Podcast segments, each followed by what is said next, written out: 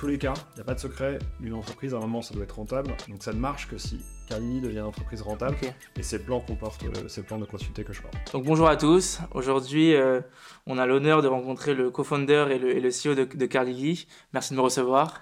Bonjour Gaël. Euh, Est-ce que tout d'abord tu pourrais euh, revenir avec nous sur euh, Carlili, expliquer un peu qu'est-ce que c'est et puis comment est-ce que tu as eu cette idée-là? Ouais, bien sûr, Carlini c'est un, un néo-loueur 100% digital, sans agence, loueur de véhicules. Ok.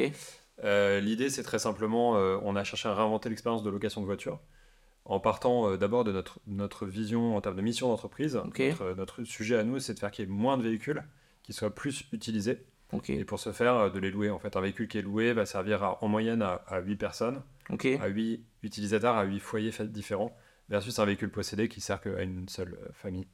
Et donc, de ce fait-là, on, on- on améliore en fait le. On a besoin de produire moins de voitures pour le même usage. Ça, c'est la mission. Et la façon dont on le fait, c'est que euh, on, on s'est dit, euh, il faut absolument que l'expérience soit clé en main, euh, qu'il n'y ait plus tous les irritants qu'il y a habituellement dans la location de voiture, notamment le fait de se déplacer à l'agence, de faire la queue, c'est tout ça. Donc le véhicule arrive directement chez soi, il est livré par un de nos livreurs, qu'on appelle nous un car sitter, Ouais. et euh, il est livré à l'heure et à l'adresse qu'on décide. Euh, et quand on n'en a plus besoin, quelqu'un vient, vient le récupérer de la même manière. Ok. Et comment cette idée-là tu l'as eue? Alors, euh, bah, comme souvent dans l'entrepreneuriat, c'était pas la première idée. Moi, j'ai coutume de dire que la première idée, quand on lance sa boîte, elle est mauvaise. Euh, J'utilise une autre expression, et pour le podcast, je vais rester, euh, je vais rester correct. Non, elle est- généralement, la première idée est mauvaise, et c'est pas grave, en fait. Et nous, on a, on a pivoté jusqu'à trouver cette idée, notamment parce qu'on est arrivé sur le marché en faisant un partenariat à l'époque avec Drivey, qui était ex-Gatorand. Ok. Voilà, Ouais. qui a été racheté par Gatorand, en fait, depuis. Mais qui était une très très belle startup scale-up française. Et sur le terrain, avec eux, on a compris euh, les fondamentaux de ce business, et donc ça nous a orienté vers ce qu'on fait aujourd'hui. Ok, et donc une fois que Carlyle, enfin une fois que l'idée a, a émergé, euh, est-ce que tu peux revenir un peu sur euh, la période où tu as commencé à lever des fonds, combien est-ce que vous avez levé, et puis Ouais, alors nous, on a, on a, on a jamais été rentable hein, chez. Euh, On est sur, cette, sur ce chemin de profitabilité aujourd'hui, mais on l'a jamais été historiquement, donc on a toujours levé des fonds. Au début, j'ai financé, enfin Arnaud et moi avons financé l'entreprise avec euh, notre argent personnel, investi en capital dès le départ, euh, pour euh, le tout début. Et après, on a levé euh, un premier tour de BA qu'on pourrait qualifier de précis d'aujourd'hui de 300 000 euros, sur la base du pivot qui allait donner Carlini de ce qu'on fait aujourd'hui. et après, on a relevé 800 000, toujours en angel. On- et puis après, on a refait en fait, un- on va dire plusieurs tours en un qu'on peut cumuler dans une espèce de série A, euh, dans lequel euh, d'abord la Caisse des dépôts est arrivée, c'était en 2020. ok, Euh, quelques angels family office un peu avant, notamment l'Argus Innovation. Et euh, en dernier, le fonds de modernisation écologique des transports opéré par Demeter. Tout ça, ça représentait bah, sur l'annonce de la levée 24 millions. Exactement, c'est ça le chiffre que j'avais en tête. Dans les faits, c'était pas exactement ça, puisqu'il y a une partie de cette somme qui était vraiment du pur equity dans Carlili et une partie qui était finan- pour financer des actifs, de l'achat de véhicules dans une filiale créée pour l'occasion. Ok. Et donc, euh, alors Carlyle est créé, et très rapidement arrive euh, la crise du Covid. Euh, comment est-ce que vous l'avez géré? Et finalement, quel impact ça a eu euh, sur, sur Carlyle Enfin, Même si on l'imagine très bien. Ouais, ça a eu un impact positif en fait. Ah. Si, si, c'est ça qui est surprenant. Mais pourquoi positif? Alors évidemment, comme tout le monde, quand on est confiné, le business s'arrête et on loue plus de voitures. Ouais, on en met à disposition à quelques professions de santé, ce genre de choses. Et on fait quelques.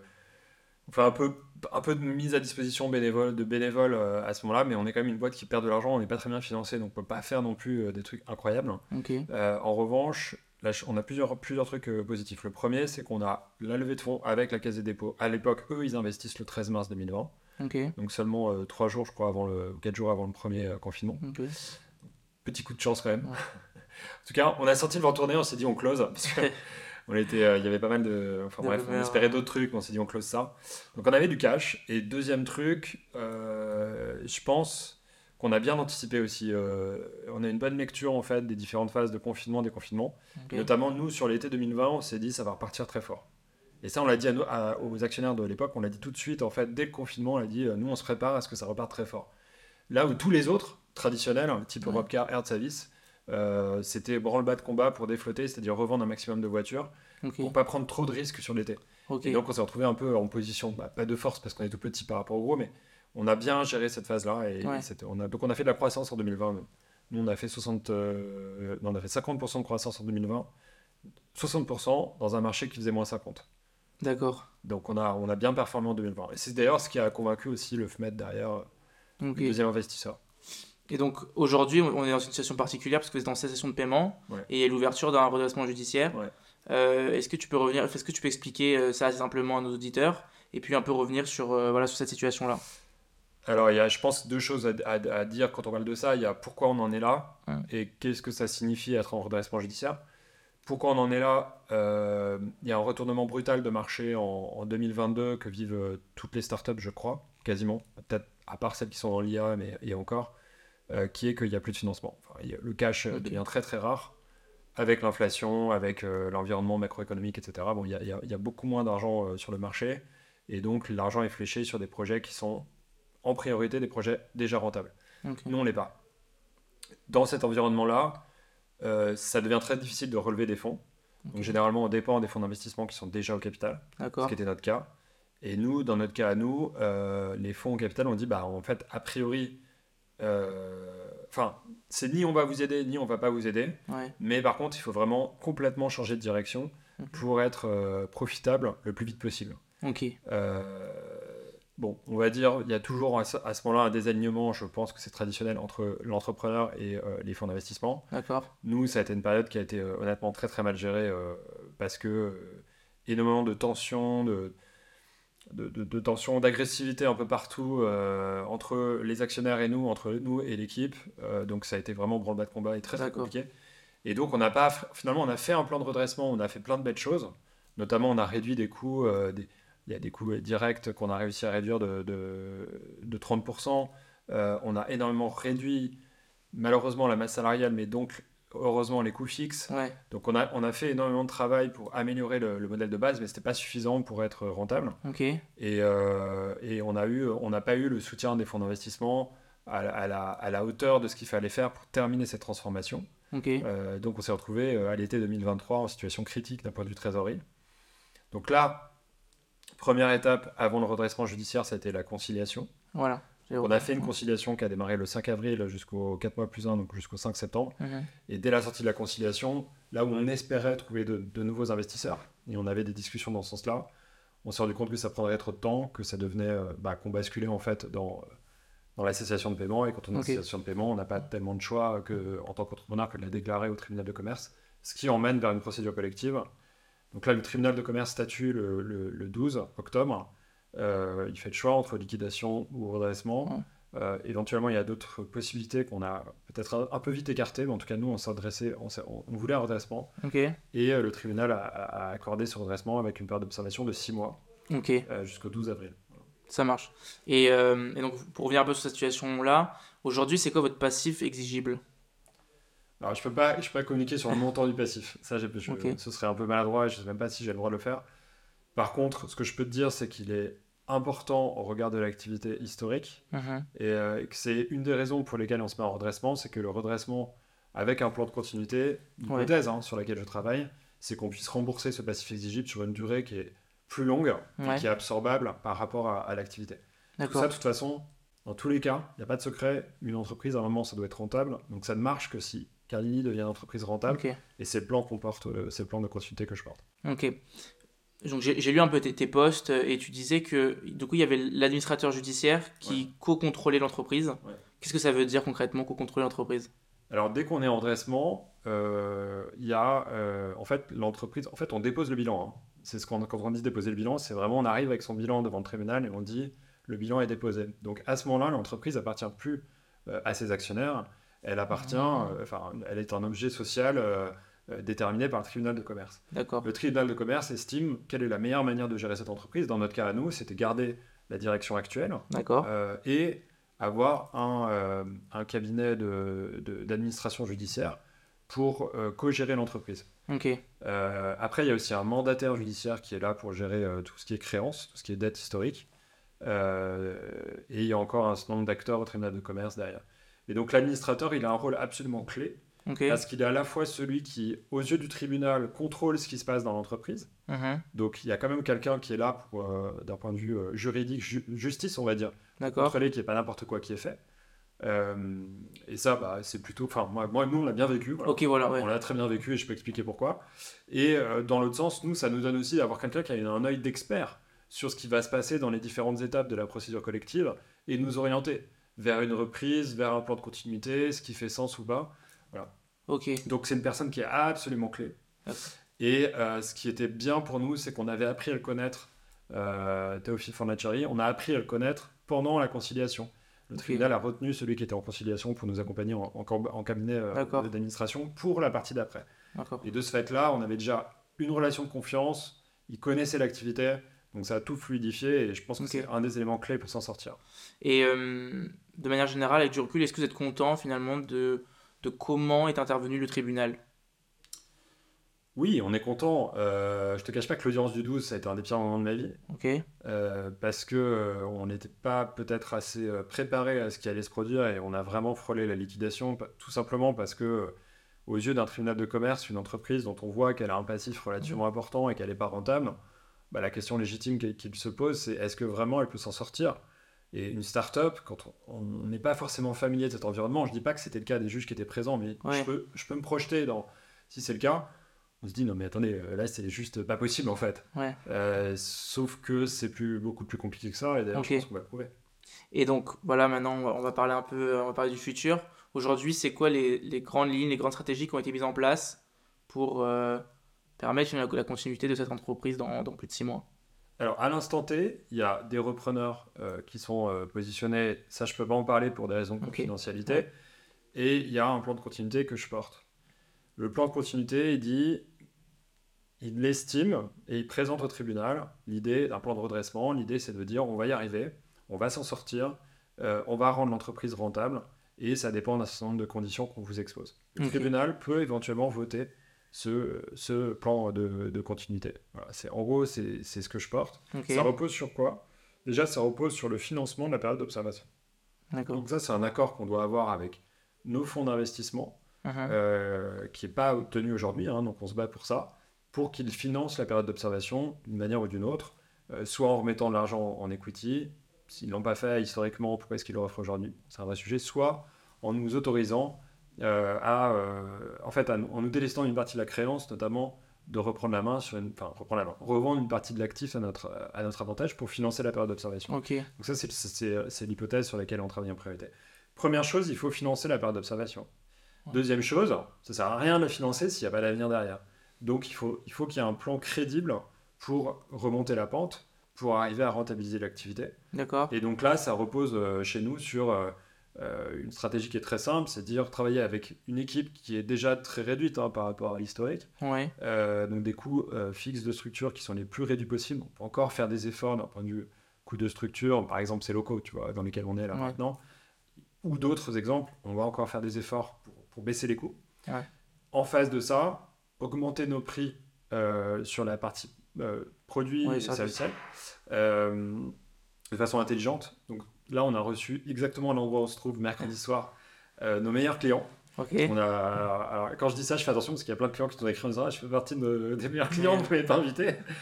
C'est- En fait, on a invité ce qu'on pouvait, mais ben, Ouais. on s'est peut-être un peu planté. Bref, on a eu des super clients qui étaient là. Euh, pas de nombreux, mais on était une cinquantaine dans cette salle, tu vois. Ah, Mais juste à 50, tu fais le tour de table, tu dis voilà, nous on veut faire ça en termes de produits, euh, on va vous faire payer ça comme ça. euh, Ah, c'est pas mal. et, et- et la réaction était incroyable, quoi. C'était, euh, les gens nous disaient, mais un, vous pouvez largement augmenter vos prix. Euh, Moi, je paierai toujours. hein. c'était pas le cas de tout le monde, hein, mais il y a au moins un client qui a dit ça. Euh, moi, je paierais, je suis prêt à payer plus cher parce que j'aime la marque, j'aime le service, je veux pas que vous disparaissiez. Ok. Euh, deux, vous pourriez faire ça. On a plein d'idées, des gens qui nous ont dit, ah, vous pourriez faire des heures sup où on paye un peu plus cher sur certains créneaux. Il y a l'idée de payer plus cher pour la livraison dans certains quartiers, à certains horaires. Enfin, Ouais. il y a plein de choses qui ont été proposées par nos clients pour augmenter encore le panier moyen. Euh, donc ça, c'est un élément de la strat. Et en face de ça, c'est se concentrer sur une flotte la plus réduite possible. D'accord. Euh, je sais pas si on voit l'écran, mais juste derrière moi, là, Si on veut bien. euh, il y a euh, plein de post-it avec des immatriculations. Nous, c'est ce qu'on appelle le mur des IMAT. Ok. Et le mur des IMAT, c'est en gros, c'est toutes les immatriculations qui sont aujourd'hui dans la nature, donc en fait, qui nous coûtent de l'argent, mais qui nous en rapportent pas. Le but, le but c'est de, de baisser ça, ce qu'on appelle le taux d'immobilisation, le baisser au maximum pour qu'on puisse en- avoir un actif euh, enfin, circulant Ouais. le plus élevé possible, quoi. Qui rapporte le plus d'argent. Je sais que ça paraît très, euh, comment dire, tout le monde, enfin, tu, tu vois ça, tu te dis, mais euh, c'est du bon sens en fait. Pourquoi vous l'avez pas fait plus tôt ce truc? La, la- la vérité, c'est que je pense que tous les entrepreneurs, à mon avis, qui traversent des difficultés le savent, c'est que il y a un côté, euh, y a un côté euh, cercle vicieux. C'est-à-dire que tu as un problème qui entraîne un problème, qui entraîne un problème, qui entraîne un problème. Ouais. Et, et- et tout l'enjeu, dans le moment où tu sens que la crise peut arriver, euh, ce qui était à l'été 2022, et moi j'avais une vision extrêmement claire de ce qu'il fallait pas faire et ce qu'on a quand même dû faire à cause, à cause des investisseurs qui nous ont Mm. emmenés dans cette direction. Tout l'enjeu à ce moment-là, c'est de dire il faut garder confiance en fait. Il faut maintenir la confiance. Ok, le cap va être différent, Mhm. mais il faut le faire avec sérénité. Et donc concrètement, quand on dit que ça a été un cercle vicieux, bah, ce que tu vois derrière moi, Ouais. c'est que euh, quand on apprend in fine qu'on va pas du tout avoir l'argent qu'on espérait en termes de bridge des fonds d'investissement, on se retrouve en, en situation de trésorerie compliquée, très tendue, et donc Mhm. on arrête en fait de réparer les véhicules. On se dit les véhicules, bah, c'est pas grave, on les laisse planter et puis on va travailler avec ceux qui euh, sont Ah. pas... euh, parce qu'on n'a pas l'argent pour les réparer, quoi. Ok. ouais. Et donc là, on se retrouve avec un truc qui est un cercle vicieux parce que du coup, ton actif, tu le payes quand même, euh, mais il te rapporte ça peut- ouais. et, et- et ça, et ça s'accumule. Ok. Et ce qui est intéressant aussi, ce que j'avais, ce que j'avais vu que tu avais partagé, c'est l'idée que tu comptes rester, enfin si tu veux, tu t'es concentré sur les vrais fans, sur euh, les gens qui utilisent tous les jours pour apprendre et pour en tirer finalement les, les meilleures conclusions. Euh, là, tu as donné l'exemple de, des 50 personnes qui sont venues. Euh, déjà, finalement, comment est-ce que tu fais pour pouvoir euh, travailler sur cette fidélité-là? Comment est-ce que aujourd'hui, dans un moment de crise, tu te dis, il faut quand même que je, je- je maximise le, le taux de rétention au sein de mon entreprise? Quand c'est la crise, il faut énormément communiquer. Ok. Donc, il faut énormément discuter. Communiquer, c'est parler, écouter. Voilà. Avec toutes les parties prenantes les plus importantes de ton entreprise. Donc, il faut beaucoup communiquer dans la mesure du possible avec tes actionnaires, Ouais. en tout cas ceux qui sont constructifs. Mm. Il faut beaucoup communiquer avec tes créanciers. Il faut beaucoup communiquer avec tes fournisseurs. Il faut beaucoup communiquer avec tes salariés. Il faut beaucoup communiquer avec tes clients. Donc c'est ce qu'on fait. Et typiquement avec les clients, euh, on s'est mis à, on s'est vraiment remis à leur parler quoi, tout simplement. En fait, il y a eu toute une phase. On se disait c'est pas la priorité, il faut trouver des fonds, faut trouver des fonds, faut trouver des fonds. Puis en fait là, ce qui est, ce qui est un peu magique entre Ouais. guillemets, mais le terme est peut-être mal choisi, mais avec le redressement judiciaire, t'es plus là-dedans. Tu te dis bon, ok, bah finalement, allez maintenant on va refaire vraiment le vrai job quoi. Et donc tu te remets à communiquer avec tes clients. Mhm. Nous, on a commencé à renvoyer des newsletters en exposant notre situation. Moi, j'ai beaucoup communiqué sur les réseaux sociaux, comme ça qu'on s'est connus. Ouais, exactement. Euh, on les a rencontrés, donc euh, je te disais mercredi soir pour euh, certains de nos clients. Je fais des déjeuners avec des clients. Et en fait, quand tu rencontres tes clients, déjà, ça te fait du bien en fait. Ouais. Parce que. Tu dis, je suis pas tout seul peut-être. Non, non, mais c'est ça. En fait, nous, on a rencontré plein de clients qui se sont dit, mais en fait, on vous adore, on adore ce que vous faites, euh, faut pas disparaître, euh, comment Ouais. on fait pour se battre, euh, faut payer plus cher, on y Ouais. va. Enfin, Ouais. donc juste, ça fait du bien déjà. Ça fait du bien de rencontrer ses clients. Et puis après, ils donnent des idées donc, euh, pour, pour s'en sortir. Et donc voilà, nous, on a fait... C'est vrai qu'on a une stratégie qui était honnêtement, je pense, assez osée euh, par rapport au redressement judiciaire. C'est, je voyais toutes ces boîtes, start-up, dont tout le monde sait qu'elles sont pas bien, euh, mais qui en fait communiquent pas ou étant, essaient de prétendre que finalement Que tout ça va va bien. aller. Fake it. euh, Mais ouais, mais en fait, non, ça marche pas. Mm. Il, vaut beaucoup, il vaut beaucoup mieux assumer le truc, expliquer pourquoi t'en es là, expliquer ton plan pour t'en sortir, emmener ta communauté avec toi, Ouais. euh, parce que, en fait, c'est comme ça que tu t'en sors, quoi. Tu as aussi euh, mentionné euh, dans, bah, dans- voilà, dans ces posts que tu, que tu fais où tu partages en fait ta situation actuelle l'idée d'une marque euh, blanche, ça, Ouais. modèle marque blanche, ouais. Ouais. Est-ce que tu peux revenir un peu sur cette, cette idée-là? J'ai pas, je, voilà, pour, pour mieux comprendre. Alors, ça faisait, euh, ça faisait très longtemps que j'avais en tête que, euh, j'ai, disons que j'ai pas attendu l'été 2022 pour me dire sur le modèle économique, euh, ce serait bien d'avoir des sources, d'autres modèles économiques Hmm. plus vache à lait, plus profitable. En plus de ce qu'on fait en B2C, enfin en core business, quoi. Donc déjà, on a commencé à discuter, c'était à l'été 2020, euh, à l'époque avec plusieurs constructeurs, dont Seat. On discute avec Seat, on a un super fit avec une personne de, de Seat, euh, qui, est, qui est la directrice marketing de France de, de Seat, et qui nous dit on a plein de trucs à faire ensemble, moi j'ai envie de bosser avec vous, euh, mais on a une nouvelle marque qui s'appelle Cupra, euh, et je pense que c'est autour de cette marque qu'on doit travailler. Donc ça, ça a mis un peu de temps déjà pour s'aligner en termes de communication, de savoir où est-ce qu'on voulait aller. Mhm. Et après, à partir de ça, on a commencé à... bah, nous, on a montré notre savoir-faire et on est arrivé sur l'idée d'un, projet commun. Alors, je peux pas communiquer aujourd'hui sur le contenu de ce projet parce qu'on a tout un plan qui va arriver en termes de communication sur 2024. D'accord. En revanche, juste dire que c'est exploiter notre savoir-faire d'un point de vue technologie et service pour créer un nouveau produit dans la marque Cupra. C'est vraiment là-dessus qu'on a commencé à conceptualiser dans un premier temps. Et puis après, on a travaillé avec leur agence marketing qui est DDB euh, pour finalement euh, sortir un truc euh, pré-code en euh, 2022. Mhm. Et c'est là qu'on a vraiment signé un contrat d'exploitation sur la fin 2022, sur trois ans, avec la filiale de Volkswagen France qui s'appelle Volkswagen Group France, autour de la marque Cupra. Ok. Donc là, c'est intéressant parce qu'on a parlé du coup de, de ce que toi, à partir de, enfin, de ton activité, qu'est-ce que tu peux en tirer. On a parlé aussi des fans, des clients. Il y a aussi cet aspect, euh, les investisseurs, les business angels, les actionnaires. Comment est-ce qu'eux, aujourd'hui, te soutiennent? Alors, euh, il faut clairement distinguer du coup les angels historiques et, euh, et- et les fonds d'investissement qui traversent pas cette période, qui vivent pas les choses de la même manière. Je pense que les angels, il y a tout ce qui est love money et angel. globalement, c'est des gens qui sont, je pense, animés vraiment par la réussite du projet parce qu'ils y croient Ouais. et, euh, et qui acceptent le niveau de risque qui va avec. Euh, voilà, parce que c'est, euh, enfin, quand on investit en angel dans une boîte, tu sais que ça peut ne pas marcher dans Ouais. une startup, etc. Euh, moi, j'ai été bluffé par leur réaction dernièrement. Parce que honnêtement, quand on a passé le cap de passer avec des fonds d'investissement, un, des- un des premiers trucs que j'ai arrêté de faire, et franchement, c'est peut-être une connerie, ça a été de communiquer régulièrement avec les angels. Que je me suis dit, je peux pas tout faire. Mon Ouais. rôle de dirigeant, je peux pas m'éparpiller. Donc moi, maintenant, j'ai compte, mais, mais mon compte rendu, je rends des comptes aux fonds d'investissement à travers le board, et, et, euh, et c'est euh, avec eux que je communique. Et puis après, une fois, euh, tous les trimestres, j'envoie une newsletter aux actionnaires Angel, petit porteur.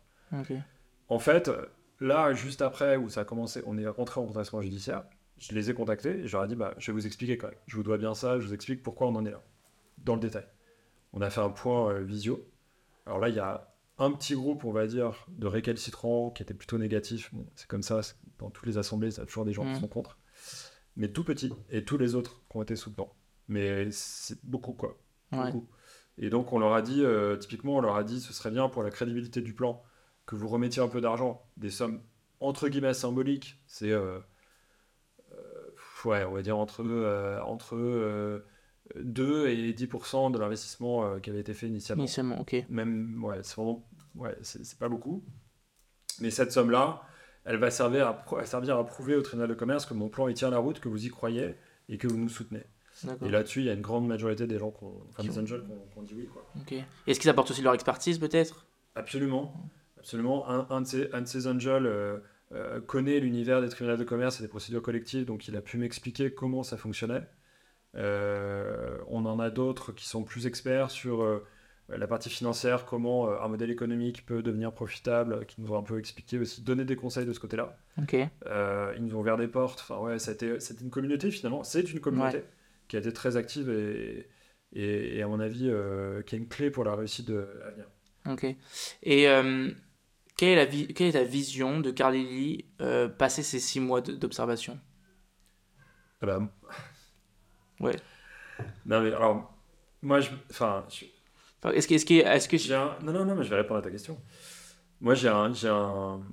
j'ai- j'ai- Les gens autour de moi me disent euh, il y a un regain d'énergie chez toi depuis quelques semaines, hein, quelques mois, euh, qui, est, qui est un peu contre. Enfin, qui est bizarre, quoi. Tu vois, qui est étonnant. Parce que tu te retrouves dans une situation où ta boîte, elle est en redressement judiciaire. Dans l'esprit des gens, en redressement judiciaire, c'est. tu aurais des primes donc, euh, t'es, euh, pardon d'être vulgaire, mais t'es dans la merde. Et euh, t'as l'air hyper optimiste. Et t'as l'air d'aller bien et machin. Et en fait, c'est exactement ce qui se passe. Et la raison pour laquelle c'est ça, c'est que moi, un, je veux pas que ça meure. Ouais. Parce que je pense que ce qu'on fait, c'est génial. Et je pense qu'on va aller. On a énormément de potentiel. Euh, mais deux, je crois surtout que ceux qui se battent dans les moments où ça va pas, donc qui font preuve de résilience dans les moments les plus difficiles, seront les gagnants de demain, en fait. Ouais. C'est ce que je crois fondamentalement. Et je crois vraiment, quoi. Quel que soit l'univers, quel que soit l'écosystème. Tu vois, ça marche pour n'importe quoi, en fait, ce truc.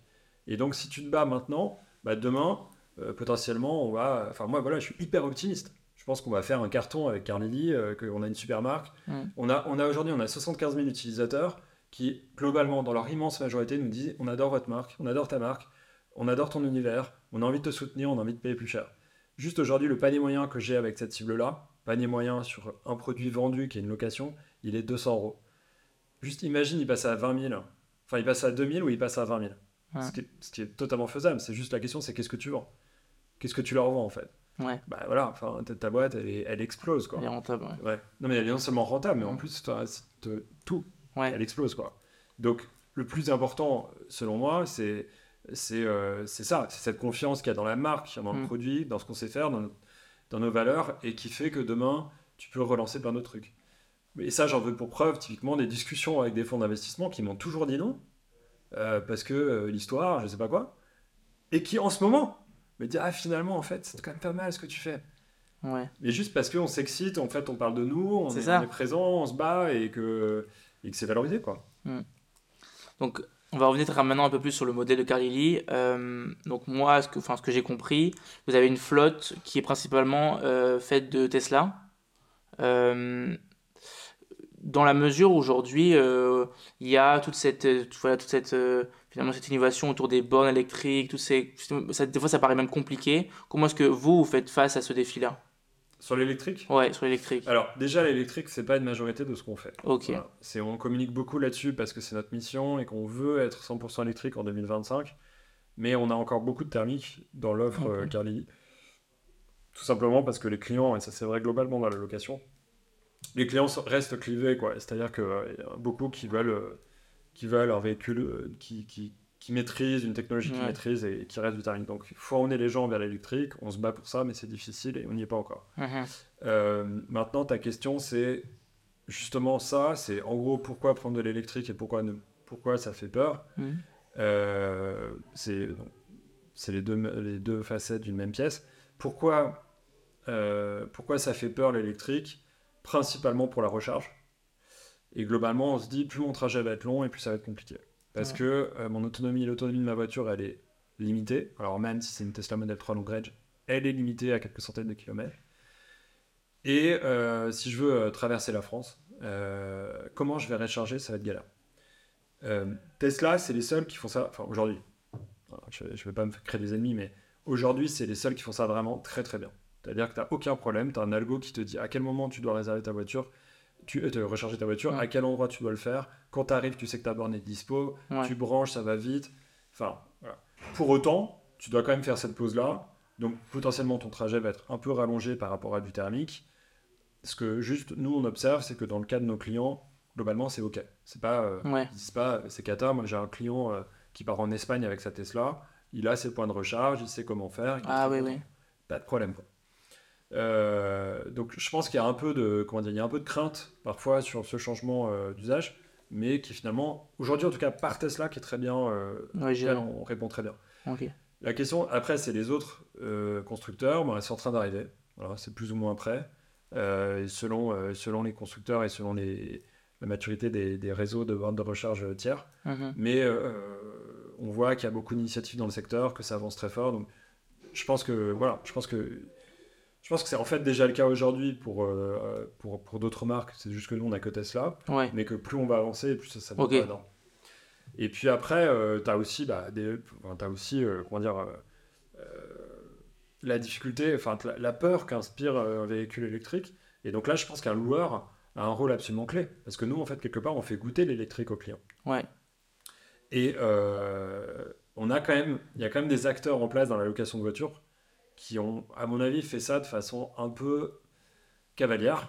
Euh, moi, j'ai- fait l'expérience et je pense qu'il y, a- il y a plein de gens qui l'ont fait, euh, qui vont regarder ce podcast, euh, où tu dis, alors là, non, mais pour cet exemple précis, allez, vas-y, j'y vais, je prends l'électrique. Mhm. Et puis tu arrives, t'as personne pour t'expliquer. Tu arrives devant ta voiture, tu sais même pas comment l'ouvrir. Je caricature, mais une Tesla, c'est pas si simple en fait. Faut savoir où est-ce que tu mets ta carte. Ouais. Même ouvrir la porte. hein. Ouais, voilà. Non, tu sais pas comment ouvrir la porte, quoi. Donc après, tu ouvres la porte, après, faut la démarrer. Ouais. Donc tu vois, et en fait, et après, tu as, une boîte euh, automatique, électrique, t'as, donc tu n'as pas d'embrayage. Ouais. Tu as plein de petits détails qui font que si t'es pas habitué, bah, la première prise en main, elle te demande un peu de. Ouais. Il y a un petit peu de prise en main, quoi. Et la location, par définition, c'est ce truc-là. Bah, si tu prends une heure à prendre en main ta voiture, ton expérience de location, elle est pourrie, quoi. Ouais, ouais. Donc, euh, nous, on pense qu'on est hyper légitime là-dessus, parce que nous, on a, on a quelqu'un qui arrive devant toi, qui t'explique la voiture, comment, comment ça fonctionne, la recharge, comment ça fonctionne. Mhm. Tu peux partir avec ta voiture et et t'as un truc qui est clé en main, en fait. Ouais. Euh, ce que font pas les loueurs traditionnels. Et, et, à mon, voilà, moi, l'expérience que j'ai eue à l'époque, c'est vraiment. euh, heureusement que je suis un peu l'univers, mais je trouvais ça vraiment cavalier, quoi. Ouais. T'arrives, encore une fois, ta voiture, tu sais pas ce que c'est, tu sais pas comment elle marche. Euh, tu, ça, ça donnait pas envie et l'expérience n'était pas bonne. Et aujourd'hui, les loueurs galèrent sur l'électrique un peu aussi à cause d'eux-mêmes, quoi. À cause de ça, ouais. Bah oui. C'est qu'il faut, il faut améliorer tes process pour ça. Et euh, donc là, tu nous as parlé de 2025, enfin, euh, 100%, une flotte 100% électrique. Euh, c'est l'idée. Est-ce qu'il y a aussi d'autres innovations comme ça en, en tête ou d'autres objectifs en tête? Ah, je- j'en ai plein. non, mais j'en ai des objectifs. Aujourd'hui, nous, on est euh, complètement focalisé sur euh, devenir un modèle profitable à travers la montée euh, sur, on va dire, l'adéquation qualité de prix, service, enfin, qualité, qualité de service, prix sur une cible. Voilà. Donc ça, c'est notre focus. Et le démarrage des offres marque blanche. Ouais. Après, on a en tête que ces offres marque blanche, on peut les étendre à pas mal d'autres clients, euh, constructeurs, leasers, filiales de banques, euh, parce qu'on a un savoir-faire technologique qui est, qui est très bon. Dans la roadmap, on veut d'être plus en plus intégré à l'écosystème euh, des, euh, des constructeurs. Donc aujourd'hui, on travaille autour de Tesla. Demain, autour de notre partenaire Volkswagen, donc avec les différentes marques du groupe, dont Cupra. Qu'est-ce que ça veut dire être intégré? Ça veut dire qu'en fait, aujourd'hui, une voiture, c'est un ordinateur sur roue, quoi. Et, euh, et donc, il y a des ports auxquels on peut se connecter, qui sont- Ouais. qu'on appelle des API, et qui permettent d'interagir avec, avec, avec la voiture. Donc, il y a plein de choses que tu peux imaginer tu peux, euh, euh, tu peux paramétrer ton véhicule euh, et, et l'habitacle pour ton utilisateur. Tu peux, par exemple, pourquoi pas un jour avoir un compte Spotify qui te suit dans les différents véhicules que tu Mhm. utilises et que tu loues. Ouais. Tu peux demain, avec une voiture autonome, c'est très loin, mais euh, dire, euh, bah, moi je sais où est l'utilisateur, je sais à quel endroit il va récupérer sa voiture, donc la voiture elle doit arriver à tel endroit à tel moment. Mm, ouais. En fait, l'aspect technologie peut permettre d'imaginer énormément de choses sur des modèles d'avenir. Euh, le, le- le cr- la, la croyance qu'on a, la crédibilité, enfin le, credo qu'on a, c'est que la voiture euh, partagée, c'est l'avenir, quoi. C'est voilà, ça qu'on croit. Donc euh, maintenant, on va passer à ton parcours. Donc on va revenir un peu sur, un peu sur toi. Ouais. Euh, Est-ce que tu pourrais d'abord revenir avec nous sur ton parcours euh, académique?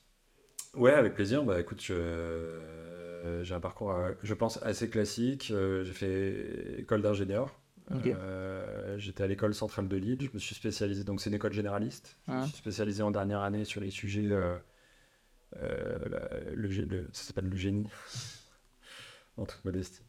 Ça s'appelait matière, énergie, vivant. Donc en fait, ça- c'était assez large, mais notamment dedans, il y avait les sujets d'é- d'énergie et de mobilité. Ok. Donc ça a été très tôt un truc qui m'a intéressé.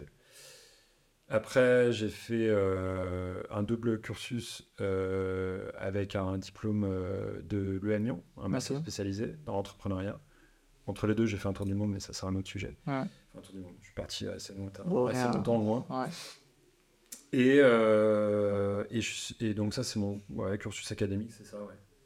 Et pourquoi, pourquoi ce passage-là en master spécialisé à l'EM Lyon Alors que tu aurais pu t'arrêter après un... Euh, parce que je, alors du coup, ma, fi- ma- en fait, euh, les écoles centrales, tu as génie filière. Donc génie, Mhm. c'est option lourde, on va dire, et filière, option légère. Et ma filière, c'était euh, entrepreneuriat. Donc j'avais déjà un peu ce... cette fibre hein. Ouais, je sentais ce truc-là en me disant ça, ça me parle, quoi. Mm. Sur la dernière année euh, de, de, de l'école centrale. Après, je sors de là. J'avais fait mon stage de deuxième année sur un truc aussi qui était assez business, dans un grand groupe, mais assez business. Et je me dis, ah, j'aime bien. En fait, j'aime bien la vente aussi, quoi.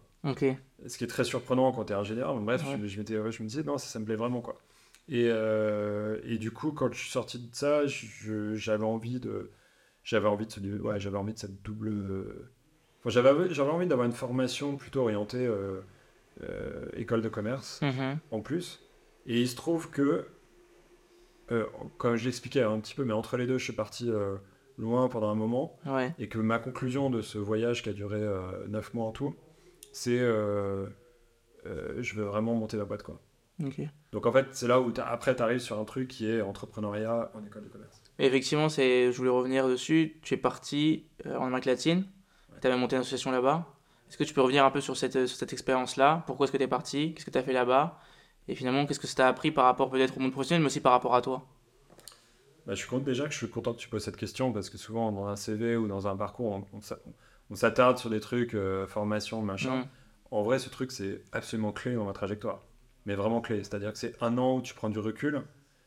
Euh, tu prends beaucoup de recul sur l'univers dans lequel tu as baigné pendant un moment, qui est l'univers grande école ou un peu élitiste. Ou, euh, globalement, on t'explique que tu ouais, que es dans l'élite, pour que, in fine, à mon sens, tu rejoignes. euh, bah, en fait, tu sois dans un moule et que tu choisisses pas vraiment ce que tu as envie de faire dans la vie. Euh, et j'ai jamais été trop comme ça. Donc, en fait, quand tu, quand tu prends un pas de recul, tu dis, OK, en fait, moi, je me voyais pas avoir une trajectoire de carrière classique, grand groupe, euh, où tu montes les échelons. Après, je suis quelqu'un d'ambitieux. Donc, euh, c'est-à-dire que j'ai- j'ai- j'aime bien l'idée d'aller loin, de, me réaliser. De, euh, et j'avais touché du doigt dans un très grand groupe, je vais pas le citer, mais où j'ai fait deux stages, ce que c'était le tout en bas, quasiment, et le tout en haut. Parce que j'ai fait mon premier stage dans une filiale euh, un peu paumée, comme ça s'était relativement bien passé. Le deuxième stage, euh, je l'ai fait au, au siège social d'un groupe au CAC 40, donc, euh, Ok. très grand groupe. Et, euh, et en fait, du coup, je me disais, mais attends, en fait, si t'es le meilleur des meilleurs des meilleurs à chaque étape de ta carrière, tu vas arriver à un endroit qui, honnêtement, enfin, me faisait pas rêver, quoi. C'est-à-dire qu'en fait, je me disais, mais en fait, euh, ça répond pas à mes aspirations. Et mais- donc du coup, t'en reviens, à c'est quoi mes aspirations? Et moi, mes aspirations, c'était changer le monde, euh, avoir de la liberté euh, euh, au quotidien, m'amuser, quoi. Et, Ouais. et je sentais pas ça là. Donc voilà. Et donc en fait, quand, t'as- quand, quand tu sors de tout ça, tu prends vraiment un pas de recul, tu dis ok, je vois à peu près ce que je veux pas. Ouais. Et euh, qu'est-ce que j'ai à perdre à tenter euh, ce que peut-être j'aimerais, Ouais. mais dont tu estimes à l'époque que tu n'as pas les compétences. C'est-à-dire qu'en fait, euh, honnêtement, lancer sa boîte quand tu as 20, 20 ans, 21 ans, 22 ans, je sais plus quel âge j'avais à l'époque, 22, Ouais. euh, ça te paraît dur quand même. hein. Ouais, c'est sûr. Est-ce que tu vas y arriver Euh, Est-ce que vraiment je peux Est-ce que j'ai la capacité Est-ce que j'ai les moyens, même financiers, de le faire Euh, Donc voilà, et encore une fois, quand tu prends ce recul, et c'est un peu la force du voyage en fait, tous les jours tu sais pas où tu vas dormir. euh, Ouais.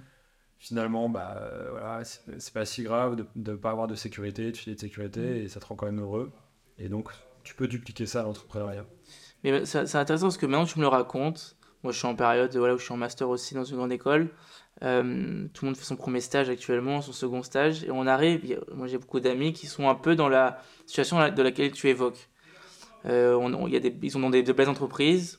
Ils voient un peu ce que les gens ont, enfin, ce que les gens ont parlé pendant depuis des années. Il faut aller là, il faut aller ici, c'est une grande boîte. Et finalement, ils sont totalement perdus et ont même l'impression d'être un peu euh, déshumanisés. Et ont ce besoin-là, Mm. aujourd'hui, de partir loin très loin. Et là, j'ai des amis qui sont prêts à partir peut-être dans deux mois, Bah, faut qu'il le fasse. faire un tour. Et voilà, qu'est-ce que tu dirais à ce jeune-là qui, aujourd'hui, est totalement paumé et en fait se retrouve pas Bah, dans les grandes entreprises? Ah bah, un truc très simple, c'est que j'étais à ta place. Mm, Non, mais c'est vrai, moi j'étais complètement paumé. Hein. Mm, Complètement. hein. Quand je pars en tour du monde, euh, quand je, alors, tour du monde, c'est tour des Amériques en l'occurrence. Ouais. Quand je pars en tour des Amériques, quand, je- quand- quand on prend notre billet d'avion et qu'on part avec mon ami d'enfance, euh, il y a une conversation dans la cuisine chez mes parents. Mes parents me disent Tu vas devenir un marginal. Ouais. Texto. hein. Donc en fait, ils pensent que c'est fini quoi. Je vais aller vendre des, euh, je vais aller vendre des, des bijoux sur des, Sur la plage. euh, sur la plage, ouais, ou sur des, sur des marchés à Costco, quoi.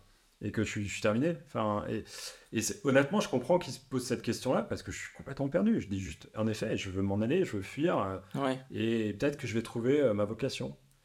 Donc, et en effet, ça s'est quand même produit. C'est-à-dire qu'en fait, c'est quand tu. euh, c'est, je crois, en Patagonie, quelque part, quand j'étais en train de voyager, enfin de, de randonner d'ailleurs, dans une partie du voyage où j'étais, seul, où d'un coup, je me suis dit, non, mais en fait, si c'est ça, c'est ça que je veux faire. Ouais. Et alors, pour le coup, c'est un truc assez. assez c'est peut-être une de mes forces d'ailleurs, je sais pas, mais je, je crois que c'est commun à pas mal de gens, mais là, là, quand même, une grande confiance. Je me dis, ouais, non, je vais le faire.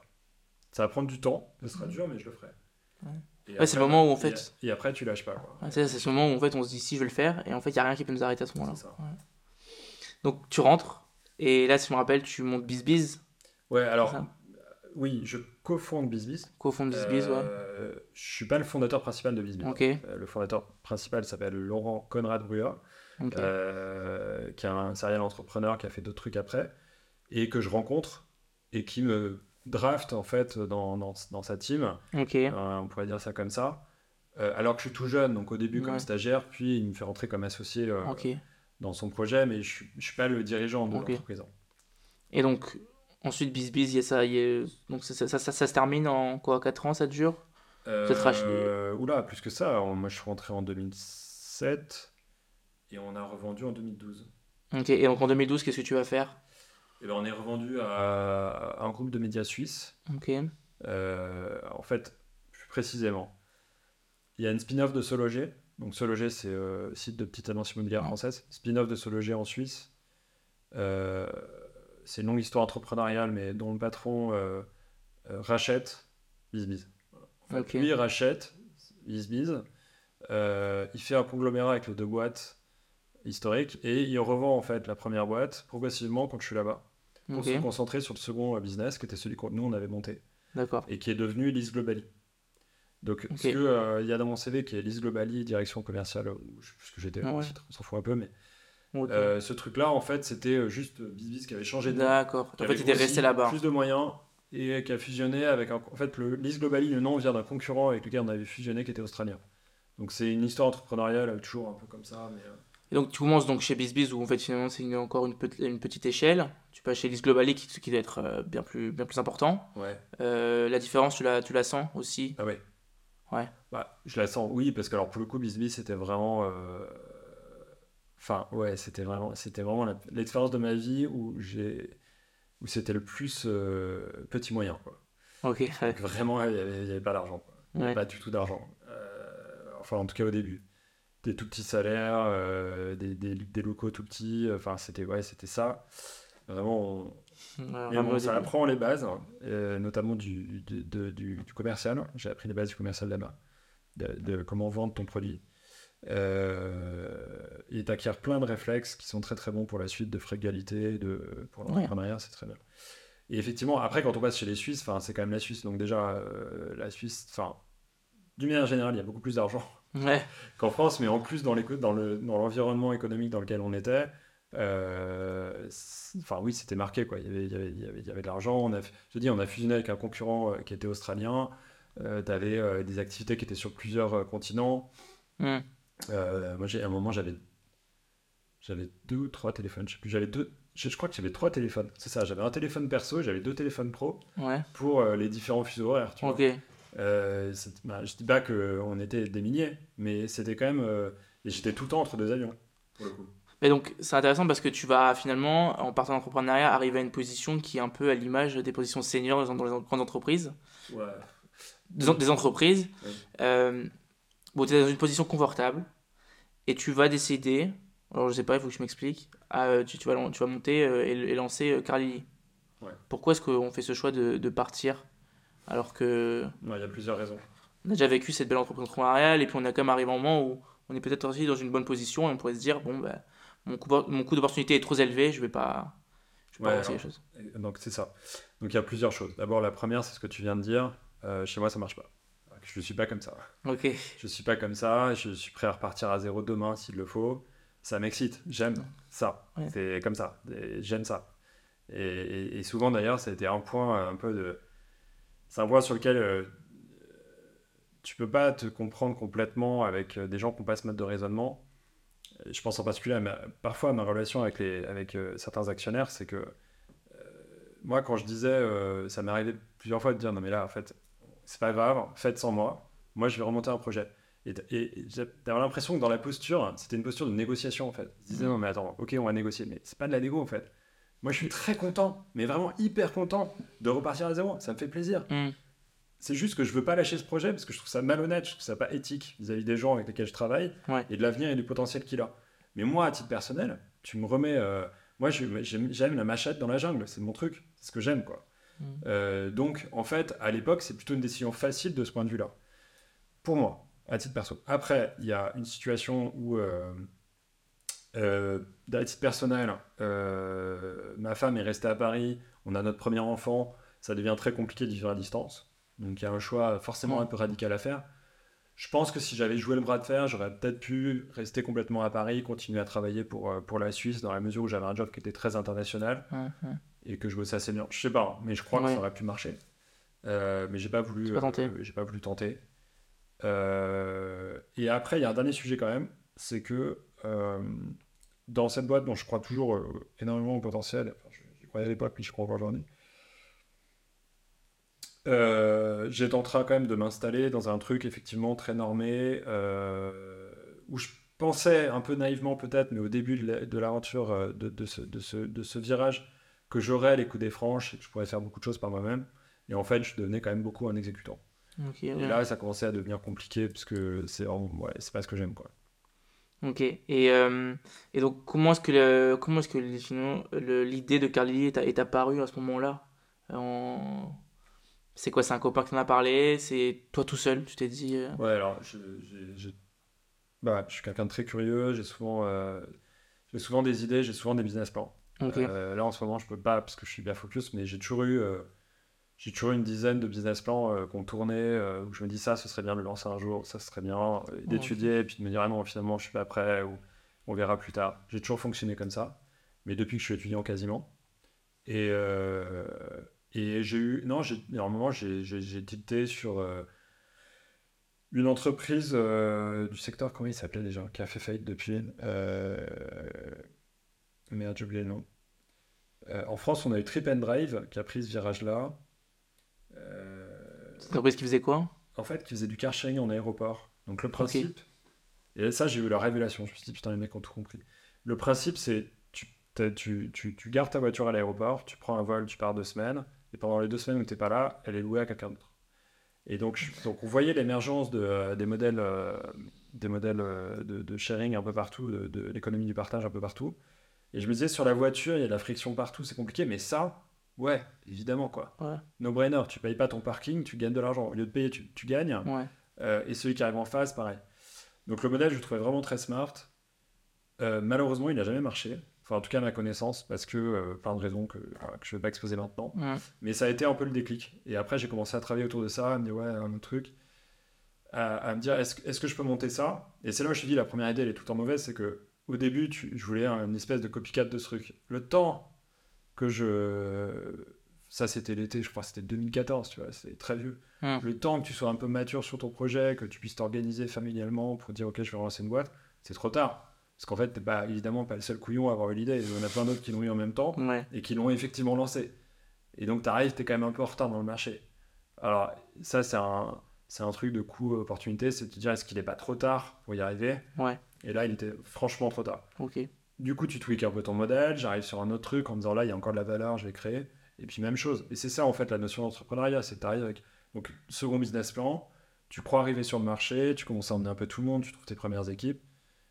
Et là, pareil, trop tard. C'est-à-dire que nous, c'était du, c'était du. À l'époque, c'était un, un drive-like, donc c'était de l'allocation très particulier. Euh, je rencontre Paulin de Menton, qui est le fondateur de Drivey. Je me dis, ok, en fait, le mec est plus intelligent que moi. Euh, il est super bon. Euh, le business, il est, il est comme ça. Euh, il est en train de lever énormément d'argent. C'est mort en fait. je peux pas, je peux pas concurrencer. Et si je concurrence, je serai pas le premier dans le marché. ça, ça me fait chier. Donc laisse tomber. du coup, je du coup, je vais, je en, discute.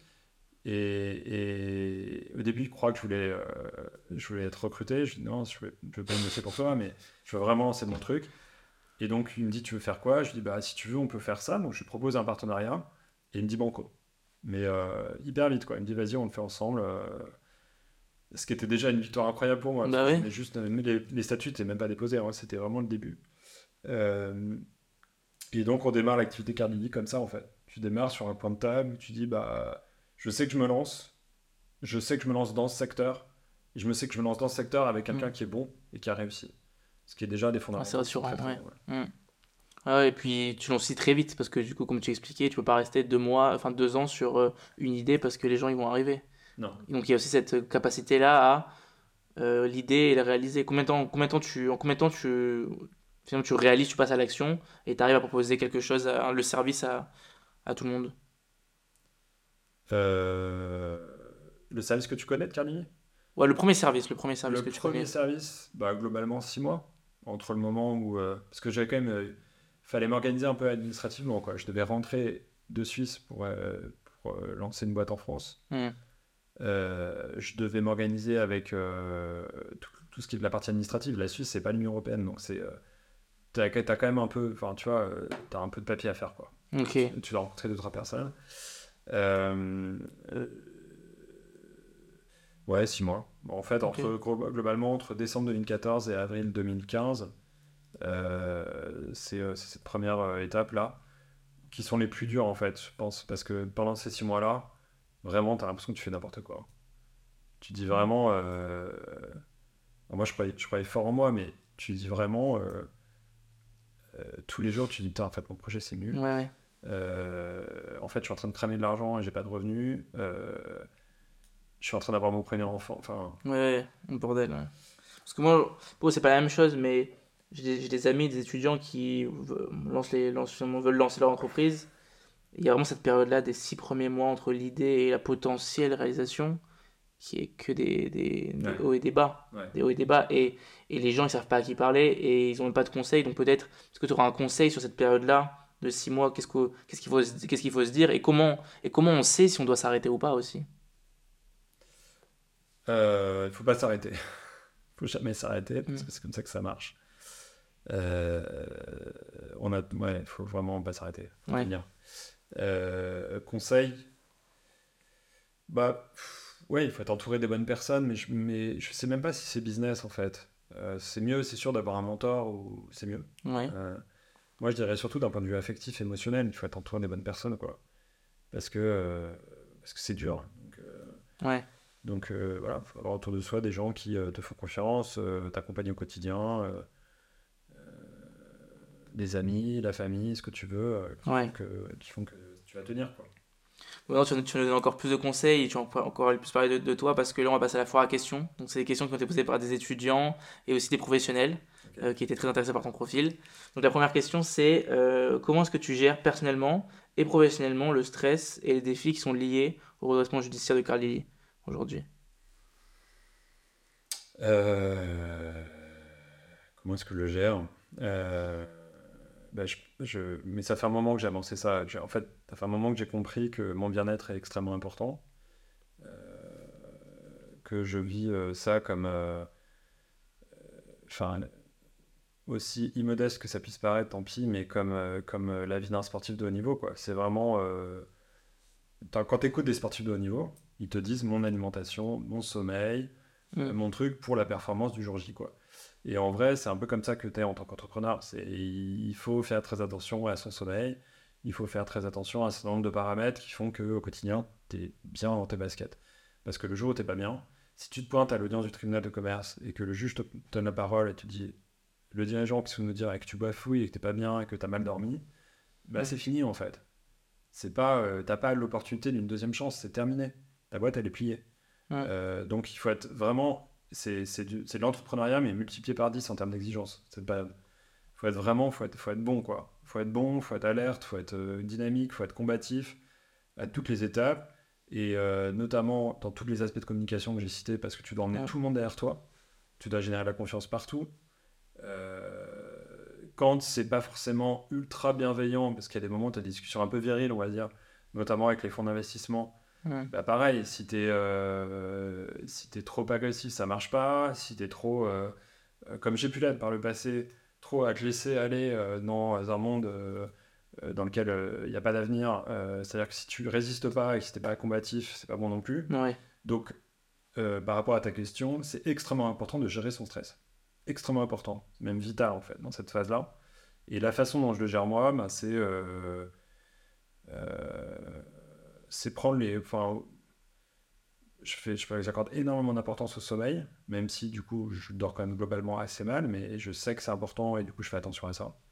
Donc c'est-à-dire je sais, je, je calcule mes temps de, de sommeil, je sais, euh, je sais par exemple quand il faut arrêter de travailler pour plutôt privilégier le, le fait de me reposer. Euh,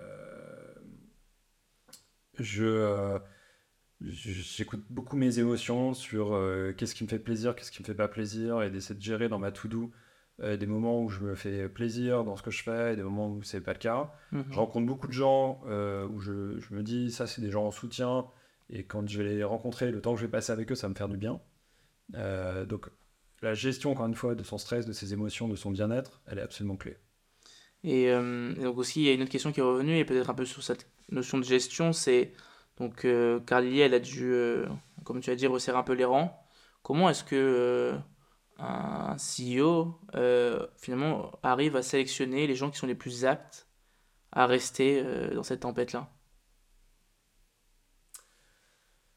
Bah, en fait, alors il y, y, avait, y a deux moments distincts. Il y a le moment, en gros, on pense que tout va bien et d'un coup tout on comprend que non. Et il y a le moment d'après qui est le redressement judiciaire le moment où tu passes d'une boîte qui, euh, en apparence, tout va bien, tu as levé beaucoup d'argent, tu es comme ça en croissance, et en fait, attention, on n'est pas dans la bonne trajectoire, il va falloir vraiment changer de trajectoire. Ça, c'est un moment critique, et honnêtement, je l'ai très mal géré. Hein. J'ai fait un post d'ailleurs là-dessus, euh, j'ai pas très bien, j'ai pas bien fait ça du tout vis-à-vis de l'équipe.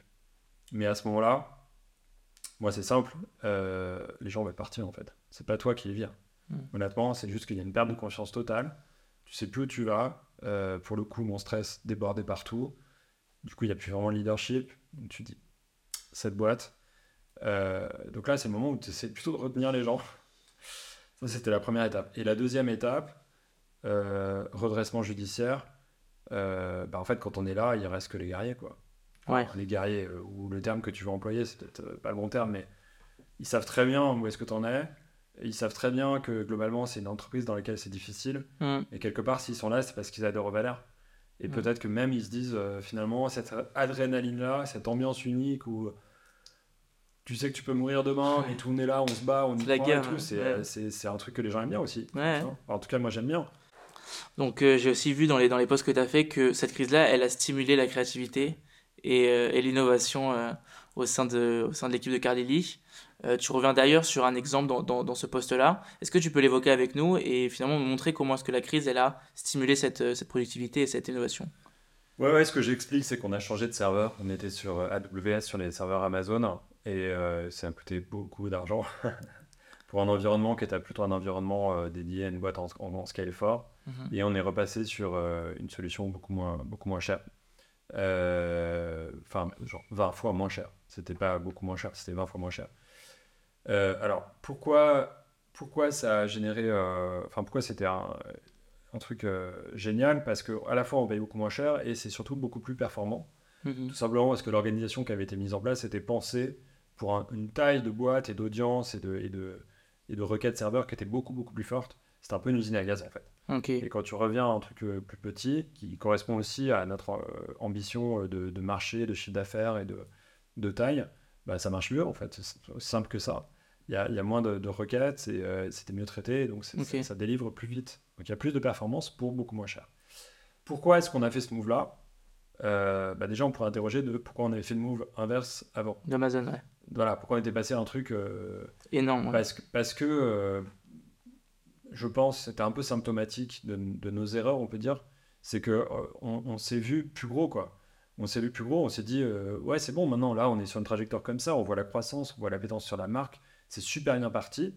Euh, on a des investisseurs euh, a priori solides qui nous accompagnent. On va arriver là-haut, quoi.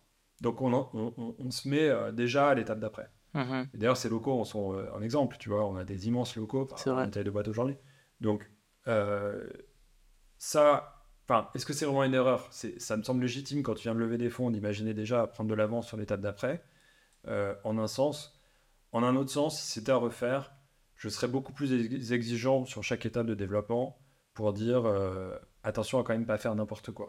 Et donc là, c'est peut-être, euh, enfin moi, moi l'autocritique que je me fais, c'est plus d'exigence sur le détail. Euh, la tentation, c'est de survoler en disant de toute façon, ça va se régler en dessous en tant que CEO. Moi, je suis là pour recruter, je suis là pour faire grossir et tout ce qui est en dessous, ça va se régler. Mhm. Et en fait, bah, en fait, je, en fait, je crois vraiment que c'est pas ce qu'il faut faire, même quand on est en, en hyper croissance.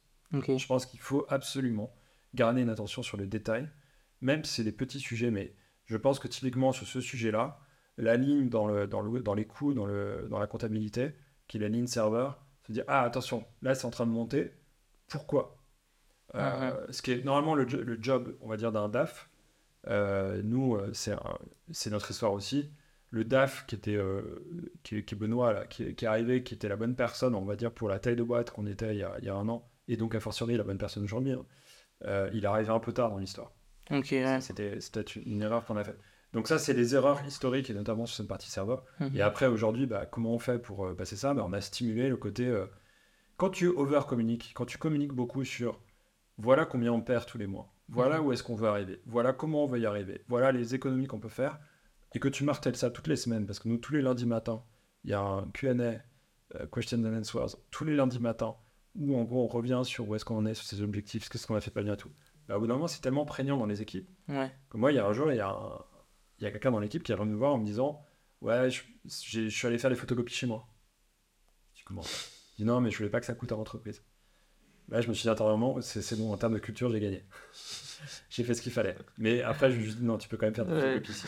Et tu vois, en fait, ce mindset-là, quand tu dois changer vraiment l'état d'esprit d'une boîte et la culture d'une boîte, ça prend du temps, quoi. Ouais. Il faut répéter, répéter, répéter, répéter, répéter. Et au bout d'un moment, il y a des miracles comme celui-ci qui se produisent. Mais c'est intéressant parce que tu parles un peu de finalement de comment dire de, de ce que tu as envie de véhiculer au sein de l'entreprise, surtout des moments critiques comme celui-là. Euh, tu as expliqué en plus en, en- un peu tout à l'heure que que tu peut-être pas bien géré euh, finalement euh, quand, quand c'est passé de tout à rien, que tu as vu que d'un coup ça s'est arrêté euh, et qu'il n'y a plus de leadership. Est-ce que maintenant avec, avec le recul, euh, tu pourrais expliquer voilà, ta définition de qu'est-ce qu'un bon CEO et un bon leader? Alors, dire les inconnus. Il n'y a, y a- y a pas, y a vraiment, il n'y a pas un bon CEO. Il y a un bon CEO par taille de boîte. Euh, CEO d'une boîte de, enfin, une boîte que tu crées, ça n'a rien à voir avec une boîte de, CEO d'une boîte de 20 personnes, une boîte de 200, une boîte de 2000. Et a fortiori après. Mhm. Euh, et ce qui est hyper difficile euh, en tant que CEO, c'est de se transformer en fait aux différentes étapes. Euh, Enfin, j'ai lu à plein d'endroits, ça c'est pas du tout de moi, hein, mais je suis parfaitement d'accord avec ça.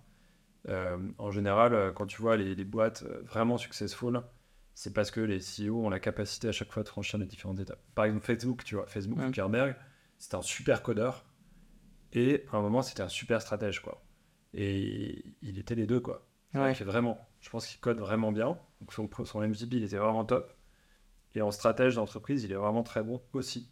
Mhm. Euh, voilà, tu vas pas multiplier les exemples. Et donc, Ouais. c'est rare, en fait, d'avoir ces qualités-là euh, aux différentes étapes. Aujourd'hui, un bon CEO, là, en ce moment, je pense que je suis un bon CEO, honnêtement. Parce que, Ouais. honnêtement, parce Ouais. que là, là, le, là, faut la résilience, en fait. hein. Ouais. ça, c'est ma force. C'est du mental. ouais. faut le mental, voilà. Ça, c'est ma force. Après, est-ce que je suis un bon CEO pour une boîte de 200 personnes ou plus? Pas sûr. Pas sûr du tout. Après, ça s'apprend, tu penses pas? Je vais pas dire que je suis nul, hein, Ouais. mais je, je, je suis pas sûr. Mm. Euh, un bon leader, euh, bah, bon leader, euh, c'est un sacré paquet de choses à la fois, mais euh, je pense que le- le- il y a plusieurs caractéristiques. Pour moi, la- l'authenticité est extrêmement importante parce que globalement, euh, ça génère de la confiance. Donc, en, enfin, en- en gros, tu as envie de suivre les gens qui t'affont Ouais. c'est-à-dire que personne n'est parfait, euh, mais déjà d'admettre les erreurs, euh, d'expliquer là où tu peux progresser, là où tu es bon, enfin en gros, et puis d'être authentique, ça donne confiance aux gens et, Mm. les équipes te suivent. Donc ça, c'est un- un- je crois que c'est un des trucs absolument clés. Euh, Peut-être même vital. Dans notre configuration, je parlais de la communication, donc je pense que la capacité à communiquer clairement, elle est très très très importante. Et euh, j'ai énormément pro- progressé là-dessus. Moi, je suis un ingénieur de base, hein. donc pas du tout un communicant. Ouais. Et, euh, et, et je pense que j'ai vraiment progressé. Et je Ouais. pense que j'ai encore du chemin, mais j'ai Ouais. vraiment j'ai j'ai fait un gros, gros, gros boulot. Euh, ça, c'est important. Euh, et puis après, enfin, nous, on a une grille de leadership, on a, je crois, on a 20 points différents. Donc, il y a, des trucs sur lesquels j'ai encore pas mal d'améliorations. De, d'amélioration. Euh, j'ai des, ouais, des grosses pistes d'amélioration. Euh, mais de toute façon, tu, comment dire, t'as pas un leader parfait, t'as juste ouais, la capacité à être sincère, à dire ce que t'es et à faire, et, euh, en fait, à, accepter tes faiblesses pour t'entourer des personnes qui sont les bonnes personnes. Communiquer et expliquer en permanence pour créer de la confiance. Euh, puis après, c'est des valeurs humaines en fait. C'est euh, d'être respectueux des gens, d'être digne de confiance, c'est-à-dire de marche ta parole, comme on dit. Donc, quand tu dis un truc, tu le fais. Ouais. Quand tu n'arrives pas à le faire, parce que ça arrive plein de moments, tu vois, nous on a dit à nos car par exemple, les, les mecs qui livraient les voitures, on a dit vous allez, vous allez être payé toutes les semaines à partir du moment où on est RG. Et là, on a du retard en ce moment. Donc, ils sont, ils sont pas contents. Ils m'envoient des mails, ils sont pas contents. Ouais, mais en fait, nous, il y a un délai de traitement qui est dû au fait qu'on doit, on doit passer par l'administrateur judiciaire. Et puis tout le monde est exigeant. C'est-à-dire que le DAF qui passe, il dit non, mais ça, je suis pas d'accord. Puis l'administrateur il dit bah, ça, je suis pas d'accord. Et du coup, ça. Ouais, Donc ça- le délai, c'est plus une semaine, c'est trois semaines, quoi. Hum. Donc les mecs me disent mais attends, c'est pas ce que tu nous as vendu, donc tu nous as menti. Euh, donc là, il y a communication, expliquer pourquoi on est là. Et puis, encore une fois, c'est mieux de pouvoir tenir ses promesses, quoi. Si tu peux Ouais. tenir, euh, c'est compliqué. Maintenant, on arrive à la, fin de l'interview. Euh, on a l'habitude dans, le podcast de, laisser le, mot de la fin à l'invité. Euh, donc, euh, en l'occurrence, toi euh, aujourd'hui. Est-ce que voilà, que tu auras un dernier mot, un dernier conseil? Est-ce que tu aurais envie d'évoquer quelque chose qu'on n'a pas évoqué dans, le podcast?